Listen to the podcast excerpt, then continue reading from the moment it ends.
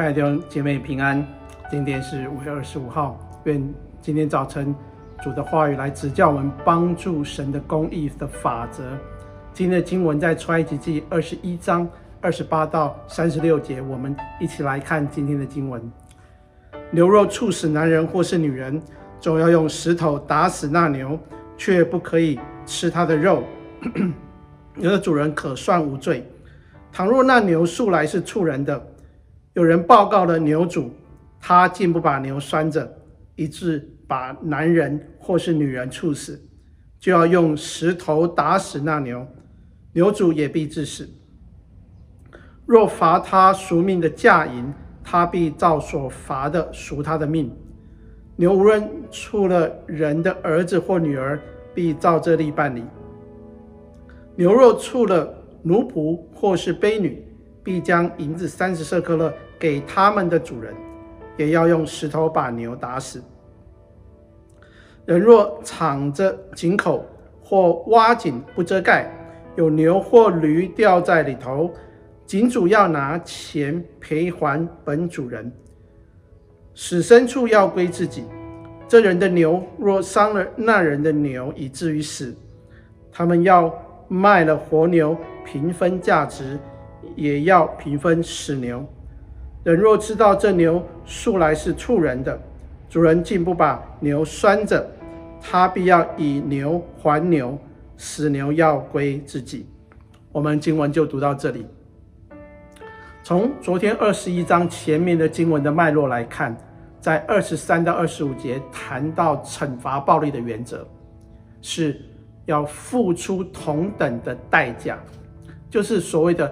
以命偿命，以眼还眼，以牙还牙。但是这是发生在人与人之间的法律责任。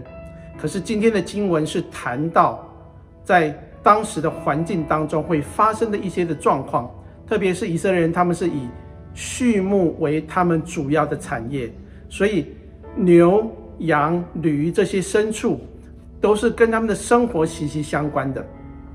虽然是讲到牲畜。但是上帝的律法也是强调人的责任，不仅仅人要为自己的行为负责，也要为他们所属的产业这些牛羊来负责。所以牲畜伤了人或杀了人怎么办呢？这里讲到牛若触死人，那么那头牛要被打死，却不可吃它的肉。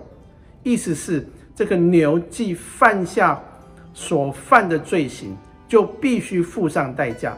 那么人可能会觉得，呃，这牛死了太可惜了，啊，把它切切、杀一杀、分一分还可以吃。但这里明讲，犯了罪所付出刑罚的代价，不能再做其他的用途。牛的主人可以算无罪，为什么？因为他不是故意的。所以这段经文里面就谈到故意和非故意的分别。二十九节特别提出。这牛是素来是畜人的，牛主竟不把牛拴好，以至于发生了人命。除了牛要被治死以外，牛的主人也要被治死，因为牛的主人明明知道却不防范，就有更大的责任。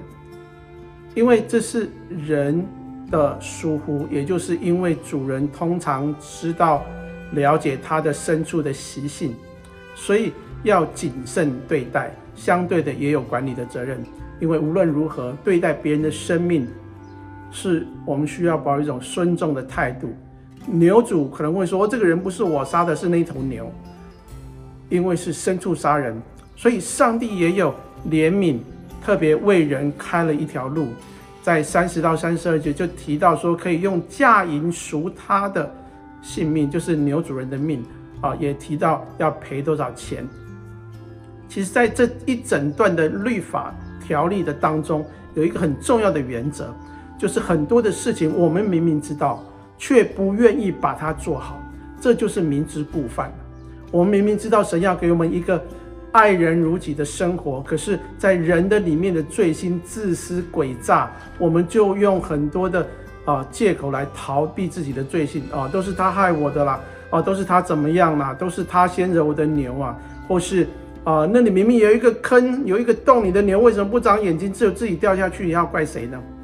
人人总是有很多的推脱之词，所以后面的几节经文，我们就看见法律的规范是要告诉人们，不管是对于人、对牲畜，我们都应该要保有一个尊重生命的态度，不要因为自己的喜好、舒适而对别人或是别人的产业造成伤害。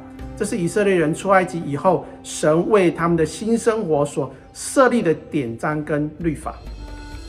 其实，啊，其实就是像我们的民事责任，或是如果有人死亡的话，有涉及的刑事责任。神是看重我们每一个人的生命，包括我们所拥有的产业。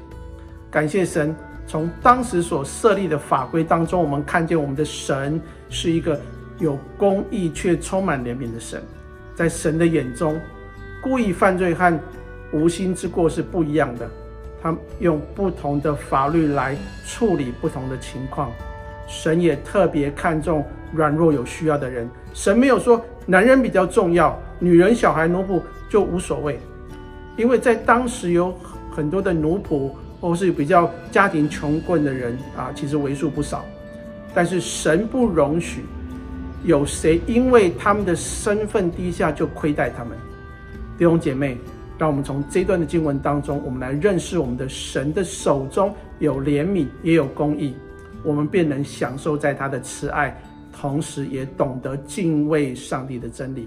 我们一起来祷告，亲爱的天父上帝，求你帮助我们更多的了解你的心意，明白你的真理，并且让我们有一个敬畏你的心。祷告是奉主耶稣基督的圣名祈求，阿门。弟兄姐妹，愿神祝福你，让我们每一次读圣经的时候都能够看见神的信实与公义。我们下次再见。